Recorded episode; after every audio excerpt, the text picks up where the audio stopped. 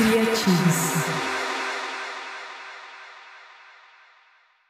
Salve família, esse é um novo episódio de Criatives Começando. Como é bom ter você nessa mesa com a gente. Esse é um ambiente de ativação das boas ideias. Esse é um lugar de inspiração. O nosso desejo é que essa conversa, que o que a gente vai trazer nessa mesa, gere algo novo em você e por meio de você. Você, quando está em intimidade com o Criador, você revela o novo. Você revela o que ele quer revelar aonde você estiver. Ele está construindo algo em você para se revelar por meio de você. Você se torna novo com ele para expressar quem ele é aonde você estiver. Criativo é sobre isso. Quero te convidar a participar, deixar seu comentário, é, também aquilo que marcou você. Deixa pra gente aqui. Nós estamos na playlist do canal Eleve. Criative-se no canal Eleve, no YouTube, no Spotify, em outras plataformas de áudio. É só você pesquisar por Criative-se. E nessa plataforma, lembre-se, lembre-se de deixar lá sua avaliação. Dá cinco estrelas pra gente,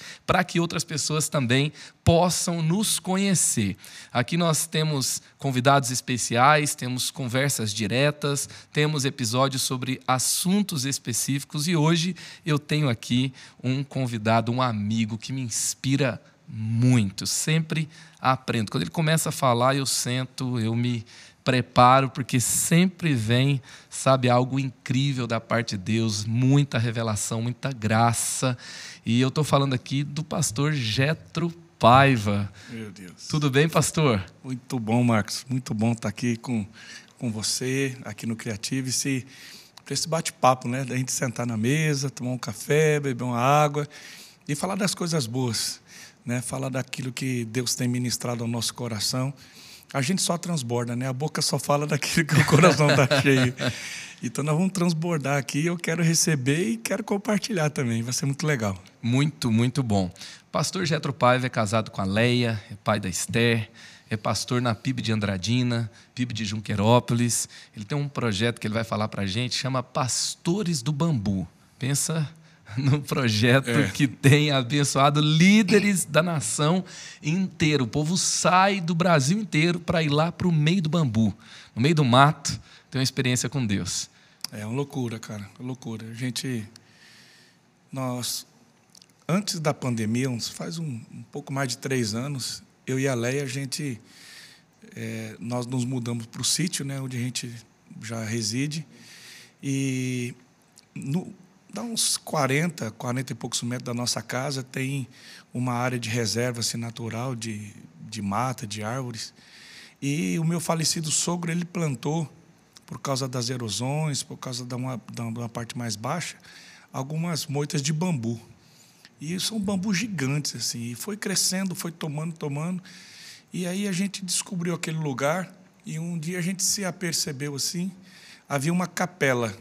Imagina, bambus de 40 metros, 30 metros de altura. Uau. Eles se entrelaçaram e eu limpei embaixo assim, virou uma catedral do bambu. Loucura, cara. Coisa, coisa de filme, assim. Só limpou, não precisou construir. Nada, nada, estava prontinho. Aí a Leia falou, a gente podia reunir nossa liderança, nossos pastores, nosso time, para a gente ter três dias de jejum, de compartilhamento, de oração aqui. Aí começamos, e aí é, sempre tem né, um amigo, dois amigos, três amigos, e só pastores e pastoras. E com, logo no primeiro foram quase 40, no segundo 80. E nós não cobramos nada, a gente chega de manhã na segunda e vai até a noite. Depois a gente ceia todo mundo junto, come alguma né, um caldo, alguma coisa assim. E, e a gente faz três dias assim. Agora, semana passada, nós reunimos duzentos e poucos pastores. E acontece a cada quanto tempo? Cada dois meses. A cada dois meses. Cada dois meses. E o grupo que volta é o mesmo, a cada vez cara, é um grupo diferente. Nunca é o mesmo. Nunca é o mesmo. É, tem um pessoal assim que, que já é de casa, né, cara? Igual vocês têm o time de vocês, assim, o staff. Nós temos o nosso, né? Então a gente tem o nosso pessoal que já virou virou uma, uma agenda, né? E temos assim aquele pessoal que que aliançou, né? Apóstolos, pastores que estão mais próximos. Alguns vêm de longe. Dessa vez veio do Maranhão, vem de Manaus, Rio Grande do Sul, Santa Catarina, Pará, Mato Grosso. E, e eles e tem uns que falam, não, pastor, eu tenho aliança com isso aqui, faz parte da minha vida, eu abro mão de qualquer coisa. A gente não cobra nada, né? Então, é tudo muito simples, não tem nada, cara. Esse, esse tempo atrás, eu, te, eu sou batista, tentei organizar. Falei, não, vou. vou falei, Batista gosta da é, planilha, é, não, da falei, OC, da ordem de culto. É, eu falei bem assim: bom, eu vou organizar, cara, porque tem um pessoal de, pedindo, né? Como é que vai ser? Como é que não vai ser? Vai ter ministração? Quem é que vai ministrar? Eu falei, vou organizar. Aí comecei a organizar, assim, pensando, né? Vamos, vamos começar assim. Quando eu estava orando, Deus disse assim: se você organizar, eu desorganizo. não é para ser. Inventa de organizar para você ver. Eu vou bagunçar isso aí. Então, não é, uma, não é um congresso, não é uma conferência, é, não é culto. Cara, a gente nunca sabe o que vai acontecer. Não, não tem tema, mas toda vez tem. Não tem, mas toda vez tem. Toda vez tem. As coisas, ah, Deus vai levantando o pessoal e o pessoal vai pregando e vai alinhando da penúltima vez, sem ser, sem ser de, de, da última vez, agora semana passada. Semana passada não, essa semana, porque terminou quarta, né? Da outra, dois meses atrás, estava o Carlito e o, o Fabiano também foi. Você imagina o Fabiano no bambu, cara. No bambu. Nossa. Eu cara. tô incendiado. Eu tô pegando fogo. e foi uma chapação doida. O Carlitão também. O Carlito rebentou lá. E, e assim, o Carlito chegou, o Fabiano foi embora. Ele, o Carlito nem sabia que o Fabiano tinha falado. E, e os, os, pastores que, que ministram não sabem o que o outro vai falar, porque não tem. Tem nada, tema nenhum. Ah, e a, a, ver quem vai. Só vem. É, e, é o famoso só vem. É. E, então, assim. Mas é incrível, assim, porque nós temos. Não dá nem para falar, sabe? Porque é muito doido, cara. A gente tem vivido, assim, experiências que a gente só lê em livros, assim, de Rua Azusa. Uau! Uma loucura mesmo assim. Avivamento do bambu. É, uns moveres assim, uns sinais e cura, mina, é, ministrações e sinais assim que os pastores a gente olha e fala, cara, eu nunca vivi isso na minha vida. O senhor acha que essa questão de ir para um ambiente natureza, para debaixo de um bambu, sem ter ali né, uma capela, uma, um auditório, um ginásio, algo natural, e sentar valorizando o que cada um traz, e sem estar ali né, com toda aquela organização rígida e, e aberta ao mover do espírito, tem a ver com desacelerar, tem a ver com. Porque eh, até no Creative-se, né, um tema que a gente traz aqui, a gente fala que é, a, a falta de novidade, às vezes, a falta de criatividade, a ausência do que é novo, às vezes está lá porque nós não paramos, porque a rotina é frenética, porque nós estamos tão ocupados que nós não estamos pensando tanto sobre o que estamos fazendo. E a gente entra numa rotina extremamente estressante e a gente está dormindo com o celular na cara. É LED na cara, é no WhatsApp. Você trabalha 24 horas por dia, quase. Você acorda, a primeira coisa que você faz, pega o celularzão e, e já vai aquela loucura. E tem a ver com esse desacelerar, um reajustar, reorganizar. Tem, tem essa proposta? Sim, sim não. Hum. Né? Sim não. Sim, porque. É, já teve bambu da gente chegar e exatamente isso aí, não fazer nada. Entendeu? De não, não, não prega, não, é, você vai quietar e, e, é nessa quietude que Deus vai fazer. E outros que acelerou. Né? Então, é, quando eu falo sim, não, lógico que tá, tem tudo a ver com o que você está dizendo do Creative-se, né? De, com a experiência, né? é, né? de é, parar, é, mesmo que e, alguém estiver pregando e tudo. E realmente lá, é, no bambu, lógico que esse, quando você chega lá e você vê assim a simplicidade, cara, de você não, você não tem um templo, você não tem um parede, você não tem é, tudo é muito simples, né, cara? Assim e, e, e, e o próprio ambiente, igual você disse, né? O próprio ambiente, eu acho que é exatamente isso, aí, o próprio ambiente. Som dos pássaros. É, o, o próprio O vento a, a dança, a árvores. dança do bambu, a- o barulho das águas, né? Tem um lago lá lindo. Uau. E você chega e você fala, cara, tem, tem muito de Deus aqui. Mas também é, eu penso, Marcos, que é assim, ó, tem a ver com algo profético também. Porque Deus não disse que ia levantar o templo de Salomão, nem o tabernáculo de Moisés. Ele disse que ia levantar a tenda de Davi. E a tenda de Davi, a, a, a, a, a responsabilidade de Deus é com a palavra dele. Então, às vezes, às vezes nós pensamos que. Eu não tenho nada contra templo, nós estamos terminando de construir nosso templo lá e quero construir mais. Eu gosto de construir. Mas não é isso que Deus está fazendo. Deus não está construindo um templo. Deus está construindo o tabernáculo, a tenda caída de Davi. E a tenda de Davi é, é uma tenda que não tem paredes, né? É um lugar que valoriza o relacionamento com ele. É, é, não tem paredes. E, e, então, algum tempo atrás, Deus me disse assim: Jetro, eu estou derrubando as paredes denominacionais Hum, e eu estou levantando um, um, o meu propósito, o meu projeto. Eu estou levantando a tenda de Davi. Porque é, é, é uma igreja sem paredes. Você percebe isso que eu vejo aqui, eu assisto né, os seus podcasts e, e a Igreja da Cidade é um exemplo disso, a Rede Inspire é um exemplo disso. Então, é, quando a gente chega lá no Bambu, é, cara, é uma arca de Noé, bicho, porque é assembleiano, é metodista, é presbiteriano renovado, independente, batista, é, bicho de todo é, tipo. é church de tudo quanto é, sabe, comunidade, quadrangular, povo. E assim, lá, a, a, a lei lá é assim, nós vamos, nós estamos abrindo mão dos nossos títulos. Aqui não tem apóstolo, não tem pastor, não tem sênior.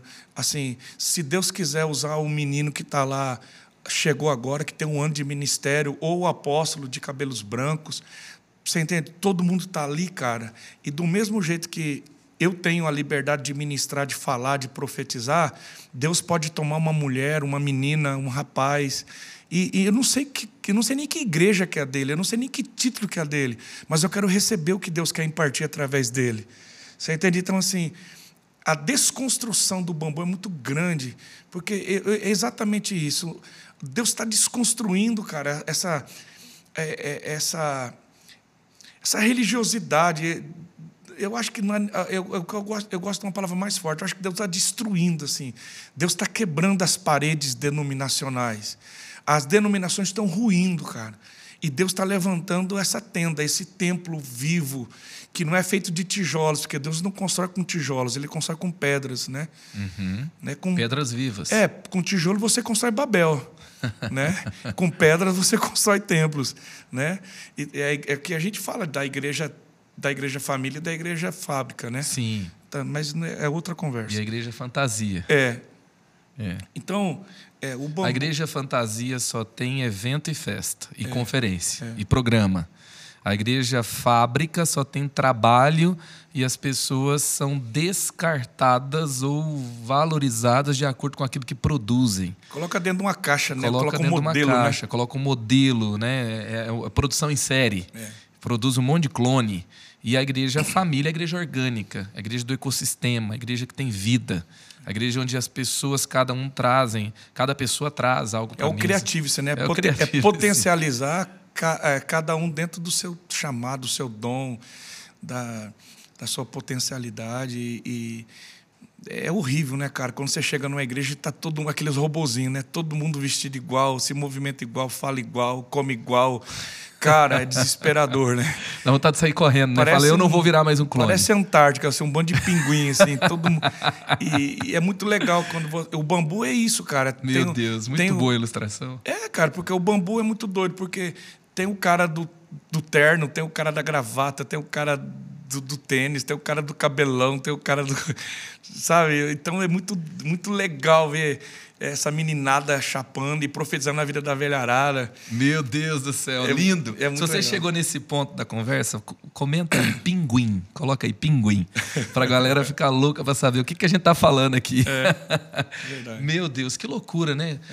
É É, é- é uma desconstrução, é um desserviço, transformar a igreja, um Deus que, é, que tem uma sabedoria multiforme. Um Deus que assim mudou o jeito de falar ao longo da história. Hebreus fala, Deus falou de muitas formas. E no último tempo falou por meio do Filho. Ele mudou o jeito de falar. Deus que é perfeito. É. Né? Ele, ele viu o tempo mudando, o tempo que ele sabia que ia mudar. Ele sabe, agora tem que vou falar de outro jeito. Ele falou de diversas formas. Aí você pega uma igreja e, e que é de Deus, que é criador, que é criativo, que tem uma natureza exuberante em formas, em cores, em expressões, em cheiros, em beleza, em, em diversos ecossistemas e que são diferentes. Aí você transforma uma igreja numa fábrica de clone. Transforma uma igreja presa a títulos, a estruturas enrijecidas denominacionais. Falando sobre essa questão da, da, da, da, da questão denominacional, as denominações ainda existem, mas pode vasculhar, vasculha. Mundo inteiro, as igrejas mais saudáveis, mais pulsantes, mais vibrantes, que alcançam a nova geração, que, se, que são atuais, que têm uma espiritualidade viva. Deus está lá, você sente Deus está aqui, é, que estão transformando e alcançando pessoas no tempo de hoje, elas não têm as características denominacionais muito fortes. Ela é uma batista, mas não se parece tanto com uma batista. Ela é uma, uma assembleia, mas não parece tanto com uma assembleia. Ela é uma presbiteriana, mas não é tão presbiteriana assim. Você vai falar assim, ué, será que eu estou numa, numa batista? Fui pregar numa, no congresso pentecostal, chamava. Aí eu vim de uma igreja batista, saí daqui, da igreja da cidade, e aí estava pregando o Hernandes Dias num dia e eu no outro, um presbiteriano e um ah, batista pregando no congresso pentecostal. Você fala assim, as denominações estão lá, mas elas não, aonde a vida e a crescimento, a saúde, elas não estão limitando, não é verdade? É, Gostei quando você falou da, da questão uh, da desconstrução que Deus está fazendo. Né? É, e, e, a gente não tem marcos que a gente não pode remover. Eu nasci batista, ninguém é perfeito, né, cara? e, e sou batista, e me formei, eu tenho uma dívida de gratidão e amo demais. E tem outras denominações que o Brasil deve muito, as, a, a, a, literatura deve muito. Né? Essas denominações elas são bases, são estruturas. Né? Mas nós temos que nos abrir para o novo. É isso aí. É, veja bem, olha que coisa tremenda que Deus tem ministrado muito. Assim, porque a, a unção profética, ela, a, a, a última unção que vai vir sobre a terra, a unção da igreja da última hora, a unção que precede a volta de Jesus, é a unção profética e é, ela tem nome, hum. não é? Porque qual é o nome? É a unção de Elias. Hum. Porque. Mala... Que converte o coração Isso, dos pais. Isso, Malaquias 4, 5 e 6. Quando aos fecha. Filhos dos filhos aos pais. Quando fecha a cortina do Antigo Testamento, Deus diz: Antes do grande e temível dia do Senhor, eu vou enviar novamente a unção. Eu vou enviar novamente Elias. A gente sabe, sabe que não é o Elias, mas é a unção de Elias. A mesma unção que estava sobre a vida de João Batista, que uhum. preparou o caminho uhum. para Jesus, é a unção que virá sobre a igreja que vai preparar o caminho para a volta do Messias. Então, veja bem, a última unção sobre a terra, porque, veja bem, Madalena, a, às vezes as pessoas falam que é, a, a profecia de Joel, que ela se cumpriu em Pentecoste. Ela não se cumpriu. Hum. Não cumpriu. Ela cumpriu em partes. Ela, ela começou. Tá. Ela começou. Por quê? Porque a, quando, o, quando Pedro se levanta e diz em Atos 2: Olha, o que vocês estão vendo aqui é a profecia de Joel, que o Espírito do Senhor seria derramado sobre toda a carne, vossos filhos. Quando profe, nós lemos a profecia de Joel, que o Espírito seria derramado sobre todas as etnias, sobre todos os povos. Quem que recebeu o Espírito Santo no Pentecoste? 120 irmãos, todos eram judeus. Então não caiu sobre todos os povos. Hum. Caiu sobre uma etnia. Uhum. Quem recebeu lá no Pentecoste, há dois mil anos atrás, quando Pedro prega o primeiro sermão, foi só judeus, todos judeus. Então a profecia ela começou a se cumprir lá dois mil anos atrás, mas a plenitude dessa profecia é para os nossos dias. Nos últimos dias derramarei do meu espírito sobre todos os povos. E hoje, quando a gente olha, É, você tem viajado e eu também. A gente, né? Você vai para o Japão, para os Estados Unidos, para a Europa, você roda o Brasil. Cara, agora a gente estava falando das até as denominações históricas, batistas, presbiterianos, é, luteranos. Onde você vai tem foco de avivamento. Uhum. Você vai no Japão, é o povo o povo está chapando. Você vai nos Estados Unidos. Então, assim, hoje quando a gente olha, realmente, cara a profecia está se cumprindo. Hoje, nos quatro cantos da terra, o Espírito do Senhor, a profecia chegou. Não é verdade? Sim.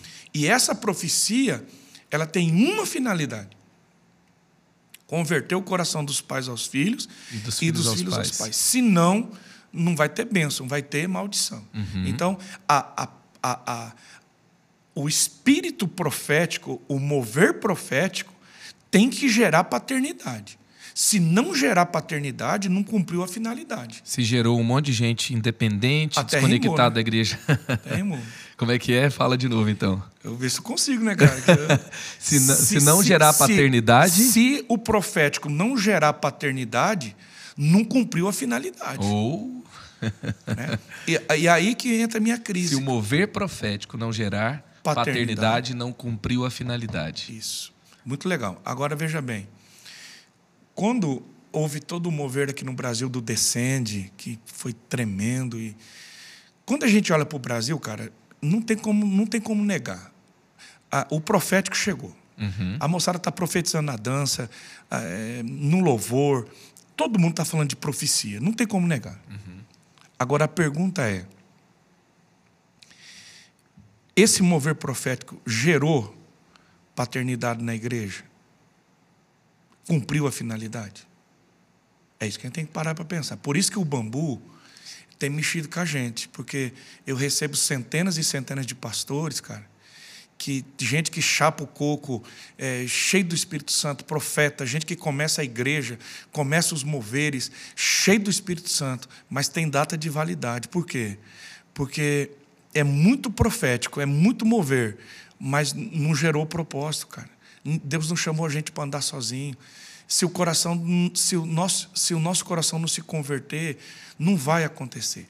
Vou dar um exemplo prático para você. Você se lembra quando, quando, porque Elias e Eliseu representam é, uma paternidade e uma, uma geração de pai e uma geração de filho. Elias é a geração do pai, Eliseu é a geração dos filhos, certo? Sim. Pai e filho. Uhum. Tá. Quando os dois estão caminhando juntos, o, o Eliseu recebe a, a, a unção que estava sobre a vida de Elias. Ele recebe o direito da primogenitura, que ele diz: Olha, o que eu quero é ser o teu primogênito, eu quero ser o teu principal herdeiro. E o primogênito tem direito à porção dobrada. dobrada. Certo?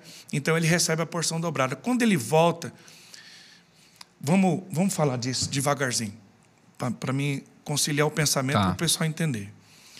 Quando ele, ele, ele, Eliseu e Elias estão indo nesse último dia, o, os profetas de Jericó seguem eles até o Jordão, passa o Jordão, Eliseu recebe. Uhum. Quando Eliseu volta, eles dizem assim: Olha, o espírito de Elias, a unção de Elias repousa sobre, sobre Eliseu, uhum. porque ele abre o Jordão. O Jordão. Mas os, os, filhos dos profetas, do, os filhos não, os profetas de Jericó, os 50, dizem assim: deixa a gente procurar Elias. Uhum. Vai, que Deus, vai que o Espírito do Senhor levou ele para alguma colina, algum monte, não é assim? Sim. E, e, Eliseu diz: não vão, não, não adianta vocês irem. Deus levou. Mas eles constrangem tanto, aperta tanto que Eliseu diz: então pode ir. E eles vão três dias, voltam ele, e diz: não achamos. Eliseu diz: não falei para vocês não irem? Vejam bem, olha qual é a luta nossa da igreja. Tem muita gente na igreja que são como os profetas de Jericó. Eles estão indo atrás de uma unção que Deus já levou. Uau! Estão temando em ir. Não, cara, é muito Deus doido. até deixa aí, mas não adianta. Não, e, e assim, a, a, imagina o coração do jovem pastor, uh -huh. do jovem pastor Eliseu, que uh -huh. Deus está falando, cara, você vai começar. Vamos, vamos trazer para nós aqui. O, Deus leva o, o pastor Jetro e traz o pastor Madalena. O pastor Madalena começa o ministério, aí chega uma liderança da igreja e diz: Ô, oh, pastor Madalena, deixa a gente atrás do pastor Jetro. Olha, a gente gostava tanto do jeito dele. Olha como que é. Mas Deus já levou, já passou. Agora Deus está trazendo um novo, é uma nova visão, um novo ministério. Como que é difícil para a igreja, cara, se abrir para o novo. É muito difícil. E abrir mão daquilo que, que passou, você entendeu? A gente fica preso. Eu estou falando de mim mesmo, cara. Como que é difícil? Por, por isso que por que, que criative-se é tão difícil? Porque mudar a mente é muito difícil. E, e às vezes na, tem igreja que está correndo atrás, está procurando Elias.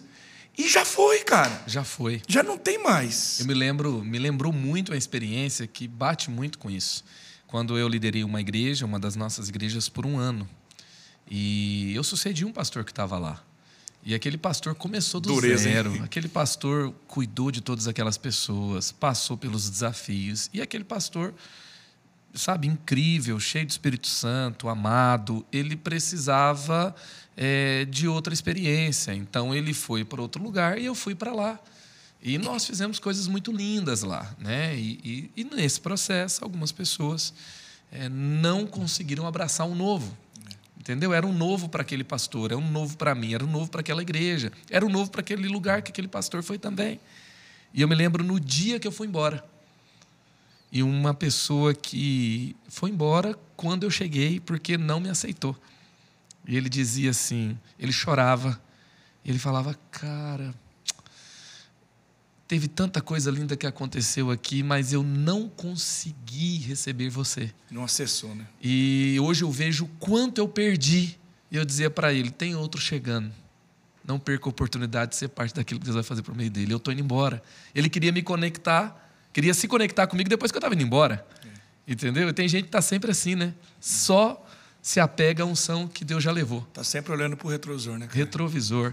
É. É, e é uma experiência na verdade, é, é, algo que nós temos que fazer escolhas diariamente, né? É. Até assim, quando você cria um então, filho, tem muita gente que é, é, é olha para o menino e fala, mas tomara que não cresça. Aí quando cresce, era tão legal quando era pequeno, mas quando era pequeno falava, não, seria bom se ele fosse grande e a gente pudesse jogar bola junto, mas agora é um bebê. Você nunca está vivendo a fase que Deus deu, né? Os profetas de, de Jericó, eles pelo menos se arrependem. Uhum. Porque é verdade. Quando, é, pelo menos eles se arrependem. Dura só três dias, né? É, se arrependem e eles olham para Eliseu e dizem assim, cara, a, a, a, nossa cidade é legal, Jericó é bacana, mas tem uma fonte de morte, né? E Eliseu faz alguma coisa. E Eliseu pede uma, uma, uma bacia, uma tigela com sal grosso, vai lá na fonte e diz: essas águas estão curadas, e beleza. Isso aqui dá para a gente conversar muito, mas Deus falou muito no meu coração isso, que por que, que Elias não curou aquela fonte? É uma boa pergunta. Porque né? era a unção que Deus tinha derramado sobre Eliseu? Porque, é porque era a visão que Eliseu tinha? Isso. Para mim tem duas coisas. assim. É, é isso que você está falando. Primeiro, que existem fontes de morte que só uma porção dobrada pode quebrar. Uhum. Não é? Sim. E a segunda é que existem coisas que os pais não vão fazer, que só os filhos vão fazer. Boa. Tem coisas que uma geração não vai fazer, só a outra, cara. E, e, e você vê que Eliseu não critica Elias. Eliseu podia dizer: por que, que meu pai não fez? Tá vendo? Eu estou aqui, cheguei, eu vou fazer. Não tem crítica. E, e, e, a gente precisa entender isso. Por exemplo, eu já tenho 48 anos, já, eu já faço parte da geração dos pais. Eu olho para minha filha, que tem 14, para a meninada, tem coisas, Marco, que eu não consigo fazer, cara. E eu já pedi perdão para minha para minha moçada, para os jovens e, e eu não tenho vergonha de falar isso. Eu não acreditava nessa geração, bicho. Uau. Não, não acreditava mesmo. Eu tinha raiva, para falar a verdade. Porque eu faço parte de uma geração que a gente. Né, essa, essa moçada nova é tudo Nutella. Os caras são Nutelinha, os caras não aguentam pau, os caras não aguentam, os caras são devagar e dormem muito. E eu, eu faço parte daquela geração da pegada, de, de pegar no cabo da enxada, de construir. Né? Eu constru... A gente limpava igreja, construía igreja, pastor era pedreiro, fazia. A gente fazia de tudo, cara. E eu vejo essa meninada, eles não são assim. Então eu, eu ficava desesperado. Eu falava, Jesus, o senhor tem que voltar logo, porque essa meninada não vai dar conta. E Deus, cara, me pegou com jeito. Nisso que eu estou falando para você. Deus me disse, Jetro, você não acredita nessa geração dos filhos, mas eu acredito. Eles vão curar fontes que você não vai. Eles vão acessar fontes que você não acessa. Eles vão alcançar territórios que você não alcança. Porque eu sou analógico, essa moçada é do Tante, eles são digitais, eles pensam, eles pensam diferente, eles têm essa pegada do criativo está com eles, da arte, da comunicação, da mídia. Eles vão chegar lá no, eles vão chegar no Oriente Médio, eles vão, che... cara, eu tenho, eu tenho, eu tenho certeza absoluta que a minha filha, essa meninada de 14, 15 anos, eles vão ter insights que, que vão pegar os quatro cantos da terra. Eles vão, eles vão ser o sal, cara, que Eliseu jogou Uau. naquela fonte. Eu Uau. quero que você que está aí me ouvindo, recebe essa palavra profética. Os nossos filhos e as nossas filhas, eles já estão profetizando e eles vão profetizar. Eles vão fazer sinais, eles vão ser o sal lá na fonte, Marcos. Eles vão chegar onde os pais não chegaram. Eles vão trazer cura na terra, Amém, cara. aleluia. É isso aí. Cara, eu creio nisso. é bicho. isso aí. Sensacional. Eu creio. E, e eles precisam, né? Por que, que Eliseu tinha? Porque ele recebeu de quem? Foi Deus que deu por meio de quem? Um pai profetizou, né? Por meio de um pai, por meio de um profeta, por meio de um legado. Quem que passou a capa por cima de Eliseu? Quem que trouxe ele para perto? Quem que ensinou o que ele sabia? Ele era de uma outra geração que tinha recebido o quê? Ele, tinha, ele não começou do zero. Ele começou porque ele tinha um pai. Ele tinha uma unção dobrada porque já tinha uma unção atual. Da unção, quando você recebe uma unção da geração que está estabelecida, da velha geração, dos pais, essa geração tem o poder de se multiplicar quando tem um filho. É lindo, cara. É lindo demais. é Agora, lindo demais. olha, olha o perigo, Marcos. Então, Eliseu recebe a porção dobrada, ele cura as águas, ele abre o Jordão, ele cura as- a fonte de Jericó, e ele está subindo para Betel. E quando ele está subindo para Betel, alguns rapazes, algumas versões dizem que são meninos. Não são meninos, são adolescentes, são rapazes, no original. E eles vão e dizem assim: suma daqui, nós não te queremos aqui. E eles começam a zombar, chamando Eliseu de careca. E uma, duas ursas saem do bosque, da floresta, e despedaçam 42 filhos, 42 rapazes, 42 garotos. Maldição. Quem são esses garotos? Você não precisa ter dúvida do que eu vou te falar. Eram os filhos dos profetas de Betel. Porque os, os profetas de Betel, eles não gostavam de Eliseu. Porque era muito difícil gostar de Eliseu, cara. Você imagina, o cara tá lá no seminário, o cara tá lá na casa dos profetas, de repente vem um cara lá da roça que Elias jogou a capa nele e esse cara se torna o sucessor. É muito difícil aceitar esses caras que Deus chama assim, num- que aparece Do e- nada na Ah, nossa e- cabeça, E, né? tá fora do sistema, o cara não tem o diploma de teologia, o cara ele, né, pega um, um Marcos Madalena na vida que não tem cara de, de, de obreiro, de pastor, que, não, que né, trilha um outro caminho e de repente hum, Deus começa a usar. E, e o que Deus está fazendo no Brasil hoje. Então, tem gente que, que aparece, o Eliseu é um cara que aparece, e Elias joga capa. Então, esses profetas de Betel, eles mandam os filhos deles dizendo: suma daqui, nós não te queremos aqui. Eles rejeitam o novo de Deus, eles rejeitam a unção dobrada. Quando os pais rejeitam o novo de Deus, os filhos são despedaçados pelo mundo. Meu cara. Deus. Uau. Porque o, Quando os pais rejeitam o novo de Deus, os filhos são despedaçados pelo mundo. Sim, porque o urso é uma figura do mundo. Lembra que Davi enfrentou o leão, o urso e o gigante. O gigante é uma figura da carne, do eu. O, o leão é uma figura de Satanás, que Pedro diz que anda em nosso derredor bramando como um leão. E o urso é uma figura do mundo, porque o urso destrói com as garras. Então, a amizade com o mundo é inimizade com Deus. Como é que o mundo destrói? É com as garras do mundo. Então, o urso é uma figura do mundo. Tanto que João fala que são três inimigos: a concupiscência da carne, a concupiscência do mundo, né? Aham. dos, dos olhos tal. Né? Então, é, isso é, tem inquietado meu coração, porque eu luto para vencer é, as minhas barreiras, os meus sofismas, os meus paradigmas. Eu estava pregando agora no Maranhão, agora no mês de setembro, eu estava pregando no Maranhão, numa quadra, e o Maranhão, assim, onde nós fomos lá nessa região, já na divisa com o Piauí, das dez cidades mais pobres do mundo, do mundo não, desculpa, das dez cidades mais pobres do Brasil, oito estão no Maranhão. E nós temos um projeto lá chamado Terra Nobre, que nasceu lá no Bambu. Uau. E nós enviamos lá, faz dois anos já que nós temos um pastor lá, que nós temos ajudado e montamos um projeto. Hoje já atendemos mais de mil crianças lá. É muito legal. Mas joia. Eu- então, já é o segundo ano que eu vou com uma equipe, outros pastores, outras igrejas, e a gente faz um impacto em toda a região e na cidade. E é interessante, Marcos, que lá eles adoram Raimundo Nonato. Na cidade que a gente tem o projeto, chama Vargem Grande, lá é onde tem a Catedral de Raimundo Nonato. Que eles dizem que Raimundo Nonato morreu, aí depois de três dias ele começou a aparecer para as pessoas e fazer sinais, milagres, sabe? Então todo mundo lá é, é Raimundo Nonato, Raimundo Nonato que é o, o santo deles lá. E o outro extremo é o pentecostal bem xiita mesmo. Aquele... Então, ou o cara é católico, ou o cara é crente penteca, daquele crente que dorme de terno esperando Jesus voltar. Você entendeu? Aqueles...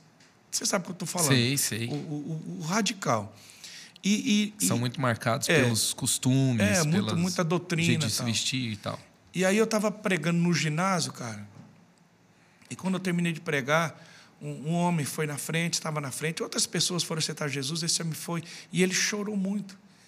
E no outro dia ele me procurou. Ele disse: Pastor, eu nasci aqui e a minha mãe ela é crente pentecostal.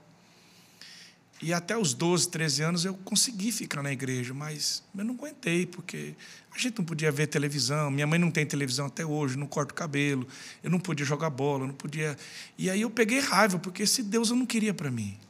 E eu me casei, eu tenho duas filhas, e uma filha minha, pastor, me procurou essa semana e disse que ela é homossexual.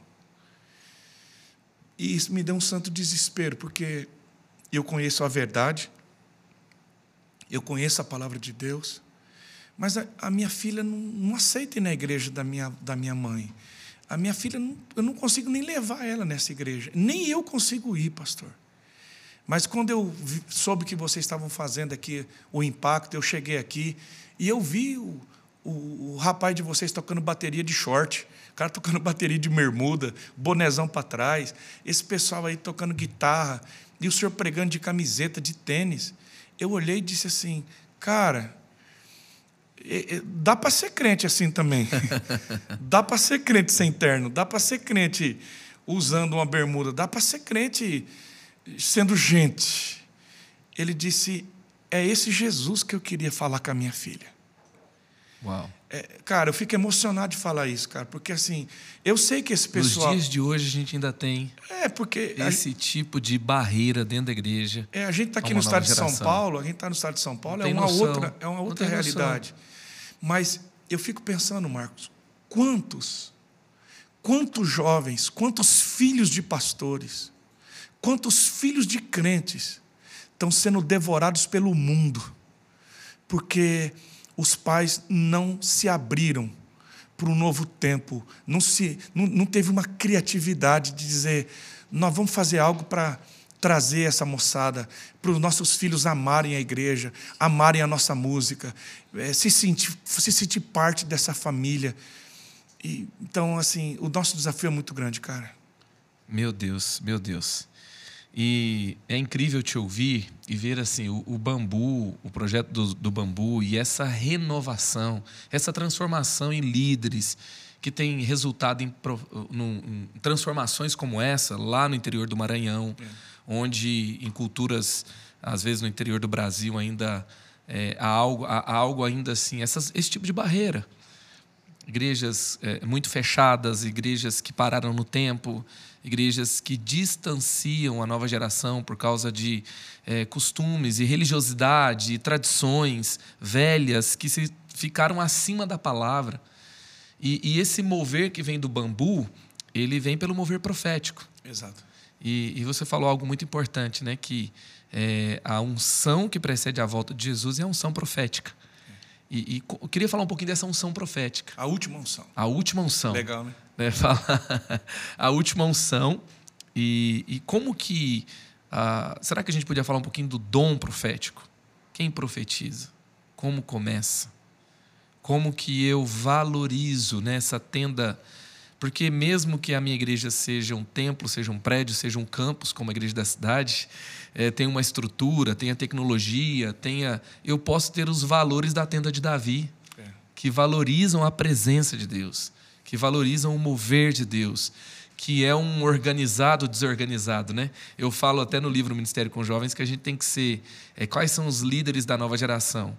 Eles são tipo lá aquela tenda do deserto. Aí não é a tenda de Davi, né? Mas é a tenda do deserto que tem a cor do tecido, que tem o material, que tem é, é a cássia, o ouro, que tem tudo lá, no meio do deserto. Tem excelência, tem organização, tem quem tem que montar e desmontar, carregar, ou seja, tem organização, mas que não está com as suas estacas na terra, porque elas se movem com a nuvem. Então, assim, eu tenho minha organização, mas quando a nuvem vai embora, eu tenho que desmontar tudo. Eu tenho que seguir.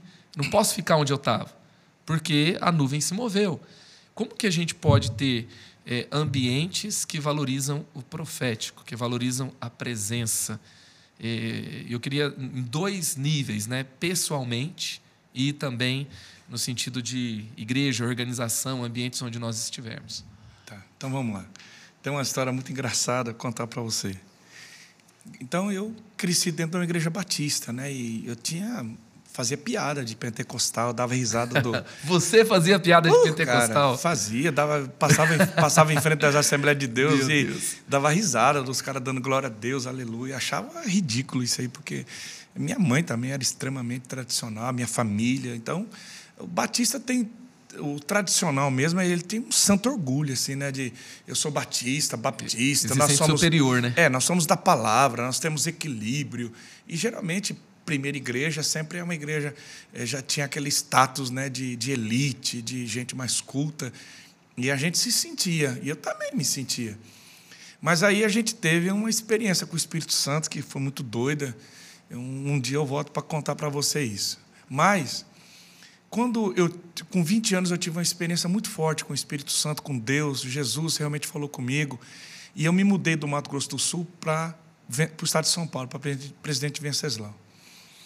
E, e, essa experiência, cara, me ativou muito forte, porque é, eu comecei a, a, buscar Deus, a jejuar, a orar, assim, de forma muito intensa. Assim, eu fiquei muito louco, assim. Na verdade, foi muito insano, assim. É, Deus pegou o baptista. É, sabe quando você pula num na água e, e você fala, vou beber. E eu fiquei assim, cara, eu queria chapar todo dia. Eu, eu estava no 11 da faculdade, eu ia orando em línguas, eu chegava na faculdade, eu queria pregar, eu tava doido, fiquei doido assim, cara, pirei mesmo. Qual fiquei, faculdade que você eu, fez? Nesse, nessa época eu estava no primeiro ano de Direito. Estava no ano de Direito. Me formei em 98. Bom, aí, cara, eu comecei é, é, eu, eu tinha muita sede desse negócio do profético, porque né, uhum. né, tinha muito esse negócio assim do, do mistério, do. E, e, eu comecei a orar. Eu, eu voltava da faculdade, eu ia orar com os caras, assim, no meio do. nas matas, no sítio. E um pessoal penteca, que sabe? Eu, era, era, era aquele mover que ia para os morros, para as montanhas. É, mas você imagina que você imagina isso, cara, campo. há 20, 28 anos atrás, 27 Sim. anos atrás. Então, assim, era um outro Brasil, era outra realidade. Então, eu tinha uma cultura nessa época de orar tinha, no monte. Tinha, tinha, não tinha. tinha? Não e, tinha o, o, graveto que eu, brilhava. É, pegava fogo. Pegava fogo. Eu vi um cara uma vez arrancando uma árvore, cara. Uma árvore fininha assim. a árvore pegou fogo, ele ficou tão doido, era um cara fortão. E ele chacoalhou, ele arrancou a árvore, cara. As raízes da árvore estavam toda cheia de fogo, assim. Falei, rapaz, o Ibama vai multar esse cara. o cara ficou muito doido. E aí, eu comecei a conhecer uns profetas, cara. E eu orava com eles, assim, um pessoal xiita mesmo, assim. Conheci um cara, Marcos, e ele era um, um, um cara do exército aposentado, brancão, assim, fortão. Foi um dos profetas mais doidos que eu já vi. Mas nunca esse cara errou, bicho. Uau. Um, depois eu vou te contar o que ele profetizou na minha vida. Uma vez eu fui num culto desse cara de uma igreja bem penteca, assim, ele era presbítero, cara. E ele sentava lá em cima, assim, aquele ternão assim, gravatona, e ele brancão, grandão, e o pastor pregando tal. Aí chegava a hora que era a hora da oração, da revelação, né? E aí chamava ele para para fazer a oração forte mesmo assim. E aí já começava o, o manto, né, cara? E ele orando assim, de repente. Ele o manto. De, agora, olha o manto dele, Marcos. Ele falava, ele orava, orava, aí começava a orar em língua, né? Aí ele falava bem assim: a coruja tá voando. Verdade, cara. A coruja tá voando. E o homem não errava. Cara, a coruja tá voando é que tem revelação, entendeu? Uhum. Aí ele falava bem assim: a coruja sentou no toco. Aí chegou, velho. Aí teve um culto que ele falou bem assim: ó. Tem crente bebendo pinga. E a marca é três fazenda. Ou vem para frente, ou vou buscar no banco agora. Tinha gente que já nem ia no culto quando ah, o cara tava lá. Ai, Deus Deus o cara já começou a gritar lá atrás no banco, cara. E o cara falou: é três fazendas que o bicho está bebendo pinga. Então, cara que não errava, bicho. Cara que não errava. Esse cara uma vez profetizou na minha vida, eu estava orando com ele.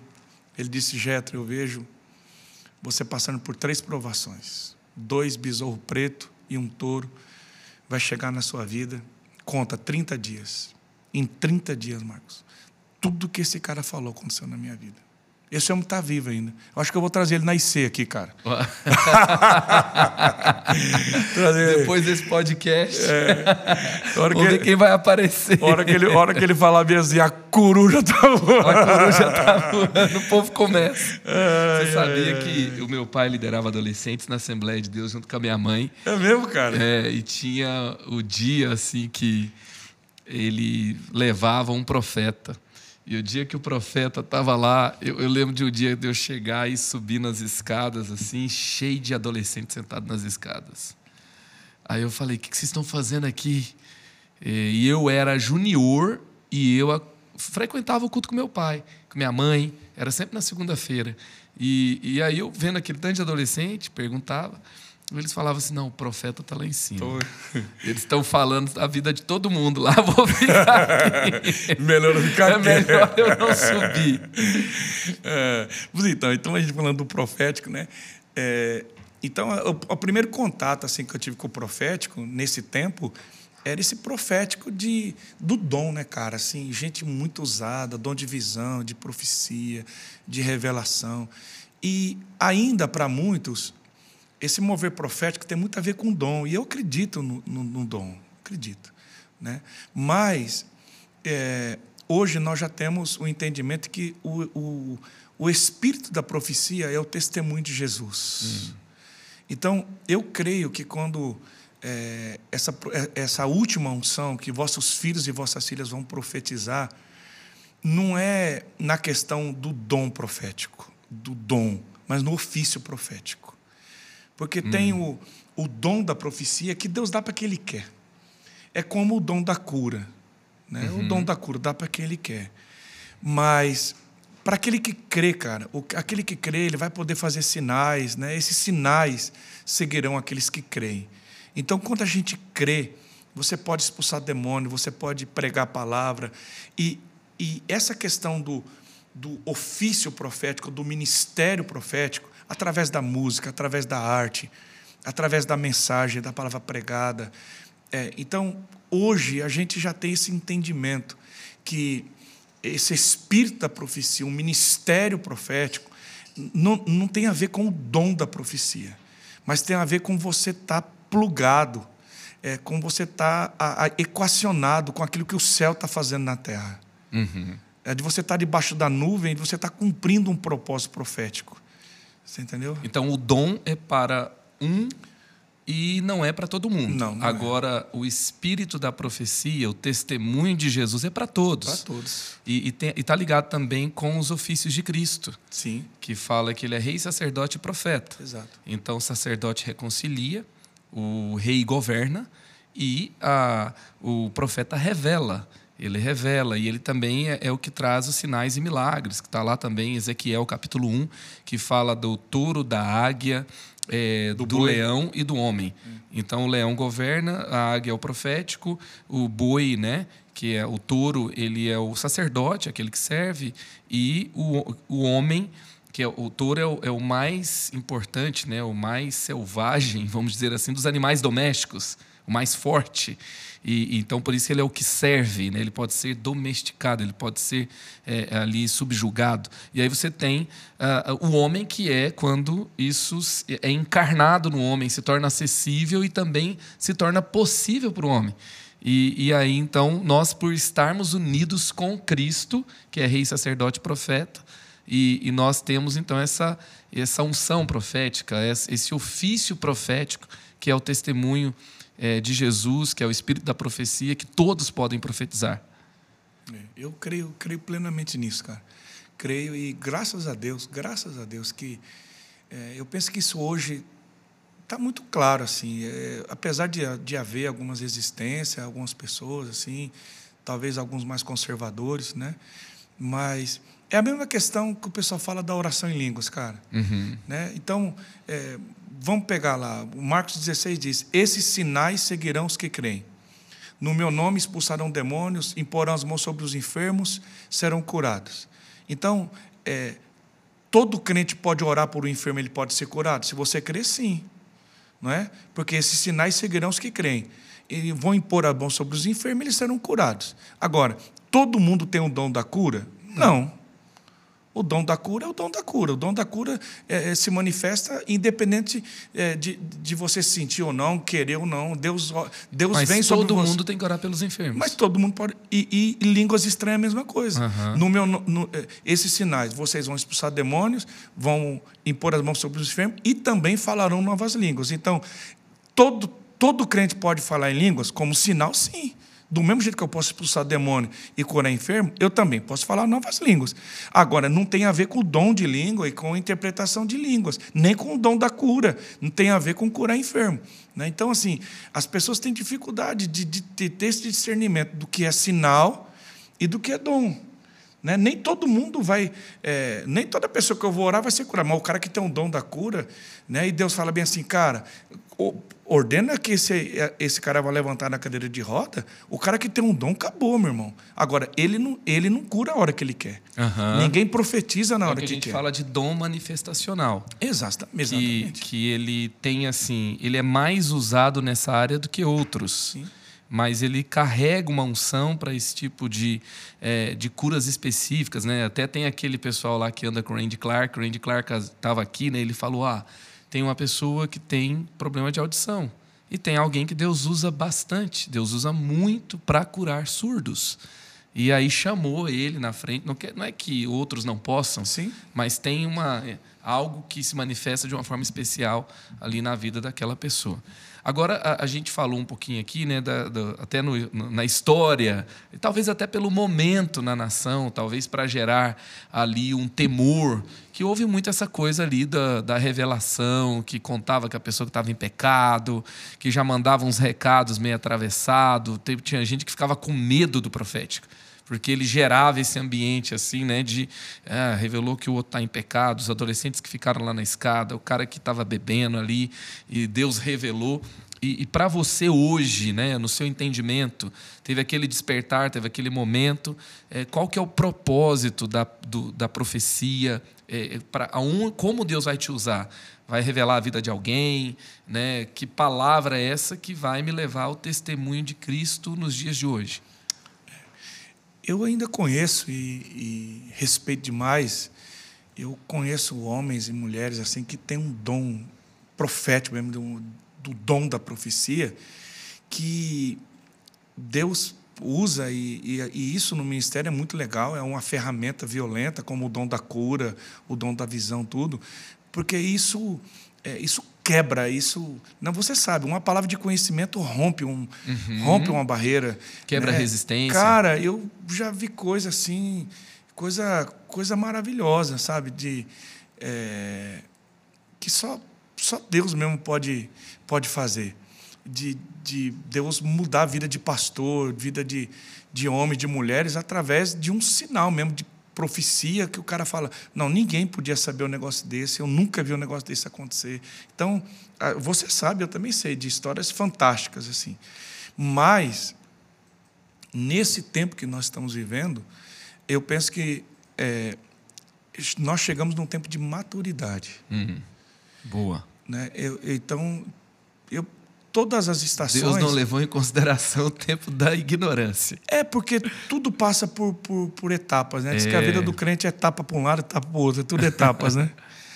É, é a mesma coisa. É, por que, que as, algumas igrejas ainda têm resistência com avivamento? Porque onde tem criança, tem bagunça, bicho. Então o cara fala: ah, no meio de, de avivamento, no meio desse negócio de profecia, desse negócio de cura, tem muita criancice. Claro que tem, cara. Ninguém aprende a andar sem cair. Sabe? Uhum. Agora, eu, eu prefiro ter uma igreja de um monte de criança que vai crescer do que de um monte de velho que vai morrer. Não, é verdade. Compreenda, compreenda aí, né? Quem não, tem sim. ouvido para ouvir, Não, eu tô. É, é, é, excelente, excelente. Você entende o que eu tô claro, falando? Claro, eu, eu não tenho nada contra os velhos. Quer que é desenhe? Quando eu, falo, quando eu falo isso, eu falo com carinho, cara, porque assim. É, ninguém começou a profetizar acertando tudo. Ninguém começou é, orar em línguas. E, e, rapaz, eu já ficar. Meu Deus, já fiquei cada besteira, bicho. Já já vi tanta criancice, já fiz tanta coisa que eu olho para trás e falo assim: meu Deus do céu, onde que eu estava com a cabeça quando fiz isso? Mas faz parte. E alguém teve paciência comigo, alguém olhou para mim e disse: Getro, não é assim, cara, não, não vai por aí, você se excedeu aqui. Aí que vem uma paternidade, outra coisa. O próprio Espírito, ele vai ele vai te alinhando, você vai errando e vai tomando umas pauladas e fala: não, isso aqui não serve mais para mim. E a gente vai chegando numa hora que a coisa vai se equacionando, vai, né? Agora, para colher o fruto da maturidade, eu tenho que ter paciência com aqueles que estão crescendo. Sim, e, e, e, e ver, pensa na IC aqui, cara, uma igreja com milhares de pessoas. Eu olho para eu olho para minha moçada lá em, em Junqueira, Andradina. Ah, esses meninos vêm do encontro com Deus, vêm de retiro. Rapaz, Pai do céu, os caras vêm babando, e língua estranha, e jejum e tal. E eu olho assim, eu vejo cada criancice, mas eu fico pensando assim: eu também já fui assim. Ah, eu também já fui. Então, o que a gente não pode é matar esses meninos, uhum. destruir esses meninos, mas com amor, dizer, cara, olha, é, calma aí, ó, não, não, não, vamos, não vamos exceder aqui é, vamos calmar aqui. Olha, no culto de celebração, no domingo à noite, tem. Às vezes o visitante não entende. Vamos deixar para fazer isso numa vigília.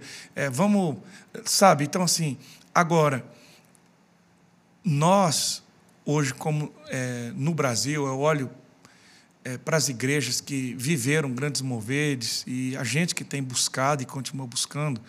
Eu penso que hoje a questão da profecia, né, cara? Quando eu, eu fui na Bethel já duas vezes e, e outros, outros lugares assim que o mover de Deus é muito forte, é, eu vejo que realmente nós chegamos assim que a gente já pode só da gente estar tá conversando aqui né, sobre o profético, sobre profecia, o pessoal que está ouvindo a gente em casa agora, eu penso que nós estamos. Nós não chegamos lá, não, mas nós estamos bem melhor do que quando a gente começou, né? Com certeza, com certeza. E tem o que está lá em 1 Coríntios 14, 3, que fala que a profecia vem com três propósitos: para consolo, para encorajamento ou exortação e para edificação. Eu acho que quando a gente entende isso, é, por exemplo, Jesus ele revela que a mulher samaritana estava em pecado. Sim. Mas qual foi o final dessa história? Não foi uma palavra de julgamento, de exposição, de condenação de crítica, não foi uma palavra para ferir, foi uma palavra de amor, foi uma palavra de revelar que Deus se importa tanto que ele viu que aquele sofrimento gerou escolhas erradas, ele queria salvar ela, queria dar água que ela estava buscando em outro lugar e ela não tinha. Esse era o propósito, né? É, matar a fome espiritual, a fome da alma por meio da palavra, por meio de Jesus. Por meio do, do, do, dom de Deus e tal, se você percebesse o dom de Deus e tal. Então, é, é, ele entrega de uma forma amorosa, ele entrega de uma forma madura. E quando há maturidade, tudo muda. E o que, que você percebe assim que mudou? Você fala, não, a gente está numa fase de maturidade. É, o que, que mudou é, quando você foi amadurecendo? O que, que você foi falando? Não, isso eu não vou fazer mais.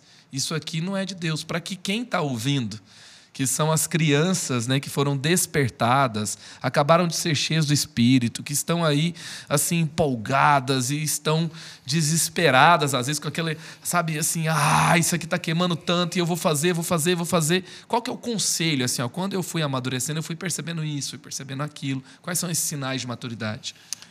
Eu acho que a, a, o prumo disso tudo é, é o que você falou, é amor, cara. Porque assim, o profético, ele é um negócio muito forte, assim.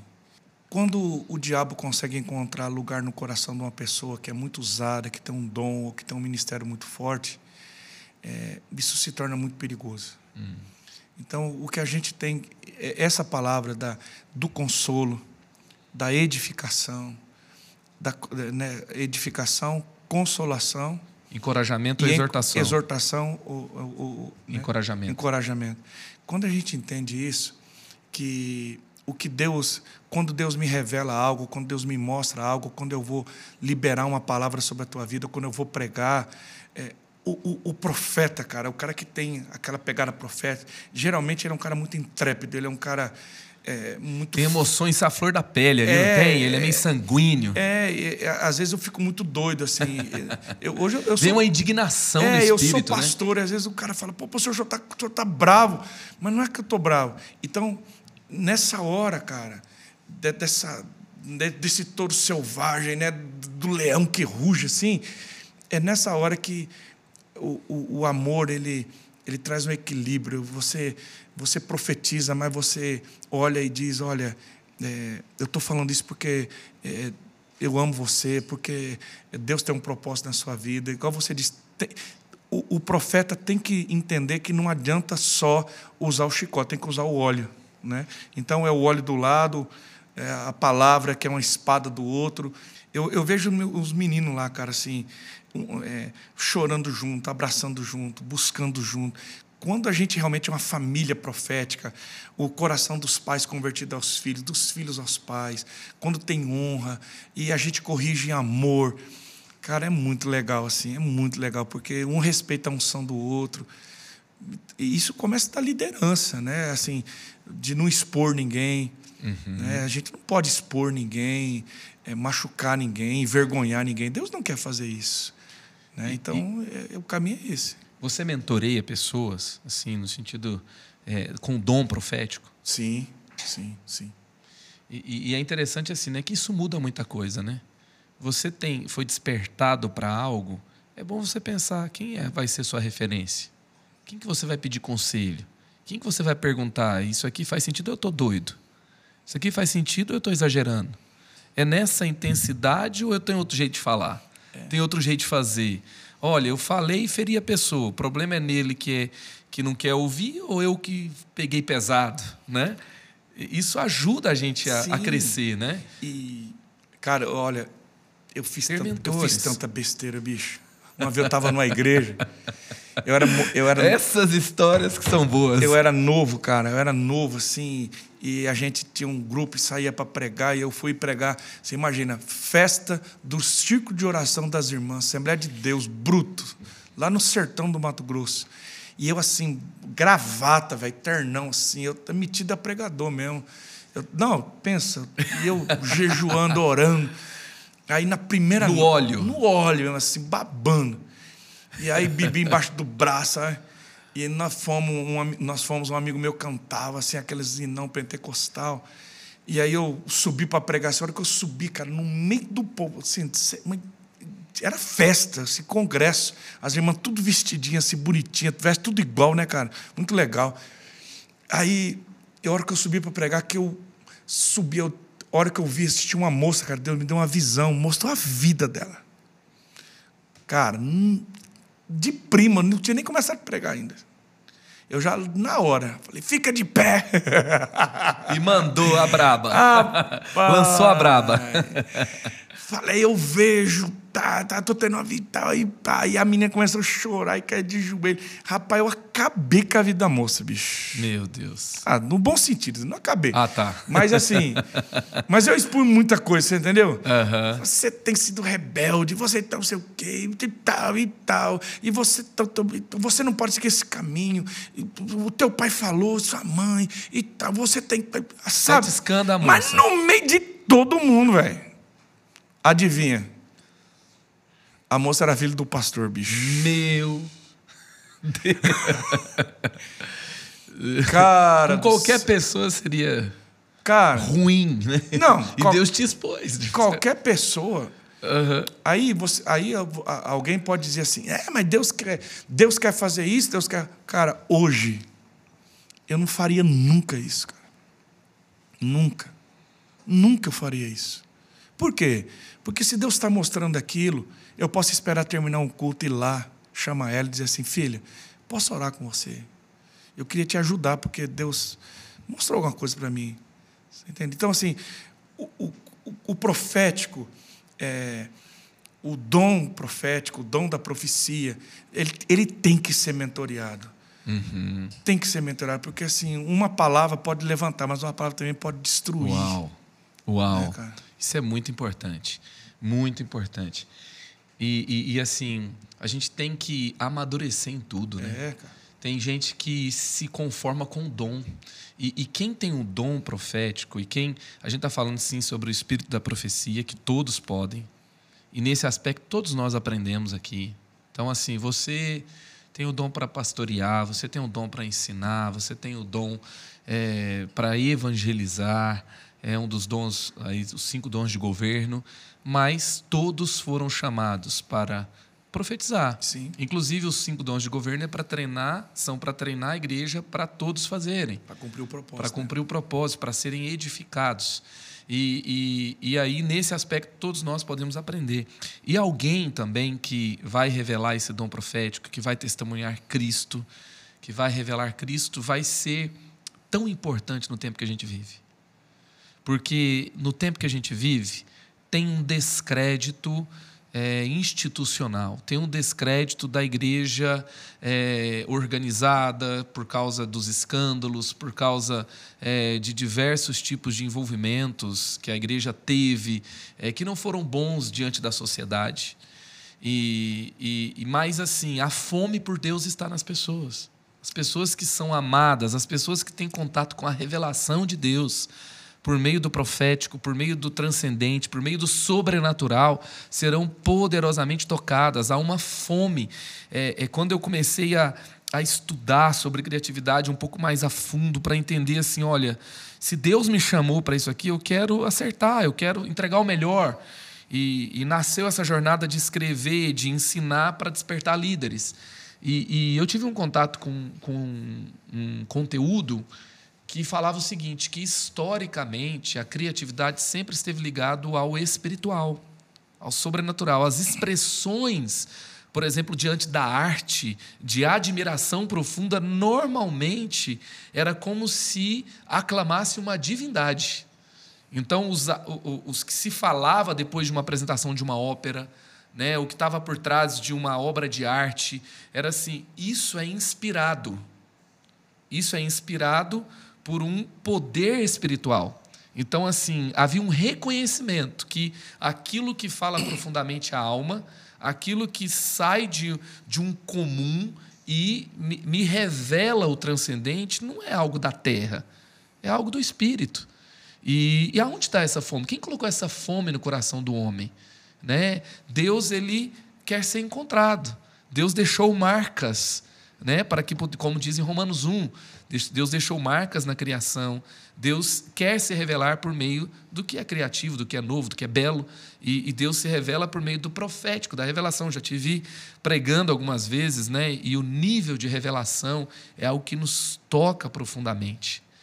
E, e como eu posso ser, por exemplo, ter uma revelação mais profunda da palavra? revelar esse profético que é presente para o mundo. Eu vejo um tempo assim, eu creio que nós veremos um tempo onde as pessoas de maior influência, as pessoas de muita autoridade, pessoas de muito poder financeiro, pessoas que lideram multidões, eles vão procurar cada vez mais, assim, eu preciso de algo espiritual. E eles estão buscando, estão buscando em diversos lugares. E, e, eles vão procurar os filhos da luz, eles vão procurar os que carregam a revelação, eles vão procurar aqueles que revelam a, a, Cristo no mundo de hoje de uma forma incomum, ousada, criativa, sobrenatural.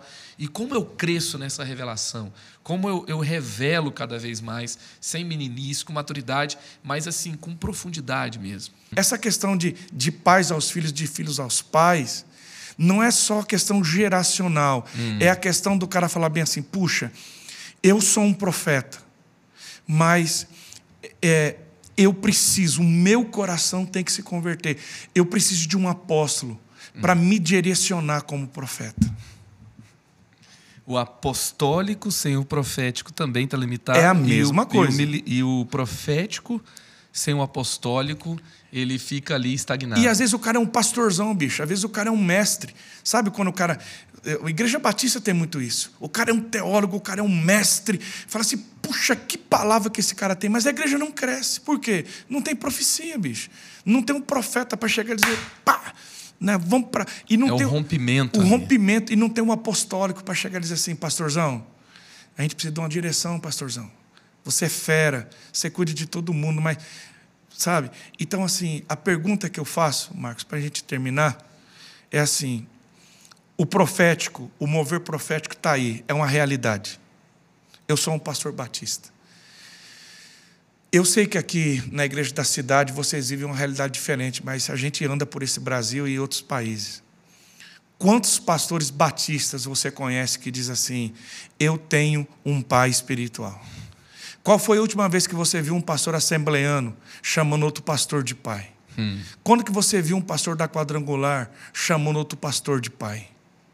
Então, são só estruturas. São estruturas. São só é, títulos. Então eu vejo lá, agora mesmo no bambu, pastores é, jovens e até velhos, cara, cara de cabelo branco me abraçando, dizendo assim: Pastor, faz 30 anos que eu sou pastor, a minha igreja é uma bênção mas eu estou sozinho. A gente só tem uma estrutura. Hum. Eu não tenho ninguém, pastor, eu não tenho um pai. Então, o profético veio, mas o nosso coração ainda não se converteu. Os pais não têm se convertido aos filhos. E os filhos não têm se convertido aos pais. Os ministérios precisam se converter uns aos outros. Meu Deus, meu Deus. E a igreja tem que ser uma família. Família, cara. E esse ambiente família ele é muito poderoso. E, mas vai acontecer, cara. E ele gera. E família é tão legal, né? Teve uma hora que você falou dos, dos pinguins, né? A igreja que gera pinguim, todo mundo igual, a igreja da Antártida. Ai, cara, foi muito legal, Zé. E, e, e, aí, assim, é, a família mesmo que você tenha um, um, filho parecido com outro fisicamente, são dois planetas diferentes quando são dois filhos, são é. três planetas diferentes quando são três filhos. Eu tenho três filhos. Nenhum é igual ao é outro, né? Tudo diferente. E família é isso. É igual, mas é diferente, né? É têm os mesmos valores, têm os mesmos princípios, são frutos de um, uma cultura local, têm, o, têm um DNA, mas são livres para se expressarem de jeitos diferentes, são acolhidos dentro de uma paternidade e os bons pais, os bons é, é mentores, eles reforçam o que cada um tem de melhor e, e conseguem criar e gerir, né, na verdade, né, que quem cria é Deus, mas assim conseguem é, estar ali e liderar um ecossistema onde Exato. tudo se revela de uma forma linda, poderosa, única e Deus revela algo diferente por meio de cada um. É, e assim, você sabe que é, uma igreja de irmãos é uma desgraça, cara. Só irmãos, todo não, mundo amigão. Igreja, igreja de irmão é uma desgraça, porque assim, primeiro que irmão com irmão não gera filho, né? Irmão é, é, é, tá sempre junto, mas briga o tempo todo. É, né? e, e, assim, você entende o que eu estou dizendo? Sim, eu tô falando, sim, eu tô sem falando, paternidade. Eu estou falando de mentalidade, porque sim. assim, lógico que se tem pai, mãe e filhos, vai, vão, vão ter irmãos. Uhum. Mas a mentalidade. Só irmãos. Veja bem, a minha filha, ela tem uma mentalidade. O meu pai cuida de mim, a minha mãe cuida de mim, mas eu também quero ser mãe. Uhum. Eu quero gerar filhos. Uhum. Agora, uma igreja que não tem mentalidade é, de paternidade, de família, o que, que acontece? O cara é irmão a vida inteira, ele é seu irmão. Ele não pensa assim, eu vou ser um pai, eu vou alguém cuidou de mim, eu vou cuidar. Agora, quando você tem essa mentalidade de família, a pessoa se multiplica, cara. E, e, e, e filho honra pai, e pai promove filho. Uma igreja só de irmãos, como você falou, é um quebra-pau lascado. Por que, que chamou um, não chamou outro? Por que, que esse fala, o outro não fala? Por que, que esse toca, o outro não toca? O meu pai gosta mais de um. Não, gosta mais do meu irmão. Não, cara, uma igreja de pais e filhos é assim. Os pais estão aplaudindo os filhos. Eu, eu vejo da nossa igreja. Eu olho para alguns meninos lá, algumas meninas, eles são muito melhor do que eu, cara. Mas muito melhor do que eu. E eu não vejo a hora. Eu não vejo a hora desses meninos irem. Eu tenho profetizado, eu tenho pastores que, que são, você conhece, são, são amigos seus, é, pastores que já estão muito melhores do que eu. E, e agora, eu sou pai, o que, que eu faço? Eu fico babando, cara, eu fico batendo palma. Bom. Eu falo, cara, esse cara vai ter uma igreja maior do que a minha, esse cara vai voar mais alto. Porque a alegria de um pai é ver o filho crescer. Agora, uma igreja de irmão é um puxando o tapete do outro, cara. Meu Deus, é bem isso. É bem é isso. É loucura. E é o grande ensinamento aqui que a gente tem é que o mover profético, que não gera paternidade, não cumpriu sua finalidade. Ah, isso foi legal. Isso demais, demais, demais. E Deus está fazendo, não cabe numa geração só. É por isso que serão filhos que vão curar uma fonte que estava envenenada que, tá, que só pode ser curada com uma unção dobrada, se, só pode ser curada com alguém que nasce com a visão de que aquela fonte é um problema, que aquela fonte não pode continuar lá, é. que nasce com aquela indignação. Inconformados, né? Inconformados, mas ele pode porque ele foi enviado. É. Porque não pode ter uma geração também de é, de gente é, que assistiu um tutorial e aprendeu um negócio lá por meio da tecnologia, agora acha que ninguém pode ensinar ele. É. E, e tem o criativo isso aí, né? Porque o Eliseu, o Eliseu pega uma, uma, uma tigela com sal, né? Uma tigela com sal. Ué, mas por que uma tigela com sal? Ah, quando chegar no céu, pergunta para ele. o Criador. É, mas... O Criador é cheio desses criativos, é. é cheio de ativar algo assim que ninguém estava imaginando. Ah, é. Excelente, muito bom. Pastor, todo mundo que quiser pode ir no bambu? Não. Como é que funciona isso aí? Como Nós é que funciona a aceita? Ou aceita não? aceita cartão de crédito. aceita oferta, né? É, a gente esse bambu de cada esse bambu cada dois meses a gente faz para para pastores, pastores e pastoras. Mas todo pastor pode ir? Todo pastor. Então, assim, ele tem que ser amigo de um que vai, tem que achar alguma Cara, coisa na internet, tem que te ligar, dá, mandar um inbox no Insta, como nada, é que funciona? É só procurar lá. É, Procura eu, onde? É, tem, é, a gente faz inscrição pela é, Primeira Igreja Batista, PIB Junquerópolis, né? Tá. E tem, pode falar também no meu, no meu Instagram. Chama no é, inbox, Getro. É, Getro Paiva, PR Getro Como é que Paiva. eu faço para ir para o Bambu? Isso. Você dá as coordenadas lá. Dou e tá aberto, não tem custo nenhum. O de... povo vai, hein? Vai. Vamos lá. Vai lotar o negócio vamos, lá. Vamos lá. Vamos Você faz inscrição? Faz, faz tem, inscrição. Tem limitação? 200 acabou? Tem, tem. Tem porque não cabe não todo cabe. mundo, né? É. Então, os primeiros, os primeiros que fazem Na hora inscrição... da comida é a multiplicação. Você, é. você pega uma cesta de pão, começa a multiplicar lá. Cara, é muito legal. A gente come todo mundo junto lá, uns caldos coisa caipira, bicho. Aquela, caldo, caldo aquela pantaneira. Aquela experiência lá, o monge e o executivo. É, exatamente. Meu Deus, sensacional. E, e aquela dica de ouro, livro que o cara tem que ler, tem que ler, que marcou sua vida. Você tem alguma indicação? Ah, cara, eu gosto do Poder Secreto do Jejum e da Oração, uma hash chávida. Eu acho que é uma chave que todo. Eu acho que todo o pastor, autor? Mahesh Chávida. Mahesh Chávida. É um indiano que ele começa a ter experiências através do jejum. O cara começa a ler esse livro, ele quer jejuar, cara. Primeira vez que eu vi jejum de 40 dias só na água, eu li esse livro, fiquei doido. Falei, meu Deus do céu. Então é, é bem fácil de achar. Mahesh Chávida, O Poder Secreto de Jejum e Oração. Para mim foi um dos grandes livros da minha vida. Sensacional. Que tempo incrível. Tem uma palavra assim para um, um jovem, um Eliseu, que está aí no, no movimento e e quer aprender mais? Uma, uma palavra assim certeira para o coração dele. Você tem. A, gente vive um tempo hoje em que tem muitas. É, muitas muitos chavões, sabe? E é um tempo muito de coach, palavras de afirmação, muitos chavões. E, então a gente lê as coisas e a gente pensa que as coisas são automáticas. Então, é onde você pisar a planta dos teus pés, você vai tomar, e, e pisa lá e toma posse. Mas veja bem, não é onde você pisa, é o que você carrega. Hum. Hum. Né? Então, quando os sacerdotes pisaram o Jordão, quando ele transbordava na ribanceira, eles pisaram nas águas do Jordão e Deus segurou a corredeira. E os sacerdotes pisaram as águas, mas o povo passou em terra enxuta. Mas as águas do Jordão só foram detidas porque os sacerdotes carregavam algo, eles carregavam a presença, eles carregavam a arca da aliança. Uhum. Então, o, não, são palavras é, bonitas, é, não é simplesmente pisar, não é simplesmente gritar, mas o que faz a diferença é aquilo que você carrega, é a unção que você tem. A salvação é de graça, Marcos, mas a unção tem um preço. Tem um preço, é um posicionamento. É, tem um preço. Carregar, jejum, ca carregar a arca, viver na presença, é, abrir mão de muitas coisas. Eu abri mão de muita coisa na minha vida é, por causa da, da supremacia mesmo, daquilo que Paulo fala, da revelação de Cristo. Eu abri mão de muita coisa, bicho, de muita coisa. E eu não me arrependo de nada. Assim, eu acho que eu preciso abrir mão de mais coisas, porque não tem nada mais precioso do que a presença, do que você estar tá mergulhado, mergulhar no profundo e viver realmente aquilo que Deus tem. Quando você está carregando a presença, onde você chegar, onde você pisar, as pessoas vão dizer: chegou alguma coisa aqui, tem uma presença aqui. Uau. Então, carrega, carrega a presença. Pode Le ser na empresa, leva pode ser a na arca, família. Leva a arca para o teu Pode trabalho. ser na faculdade. Leva para a faculdade. A hora que você O chegar. mar se abre.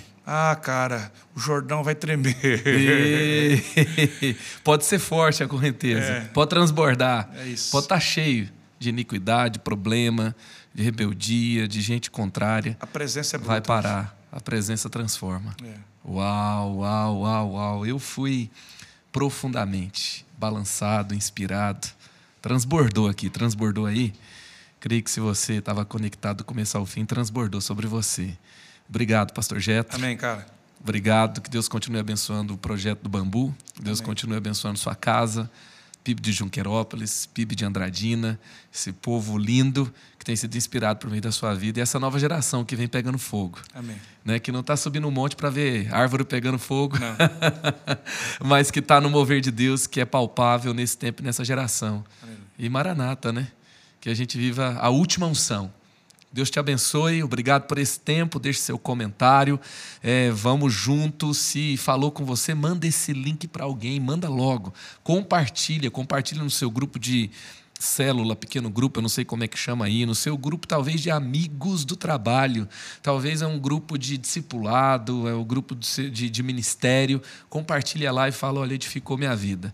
Coloca algo curioso que Deus falou com você, uma frase, tantas frases boas aqui. Criative-se, o extraordinário te aguarda em Jesus. Continue inspirando, multiplicando o que você recebe na vida de outras pessoas. Tamo junto.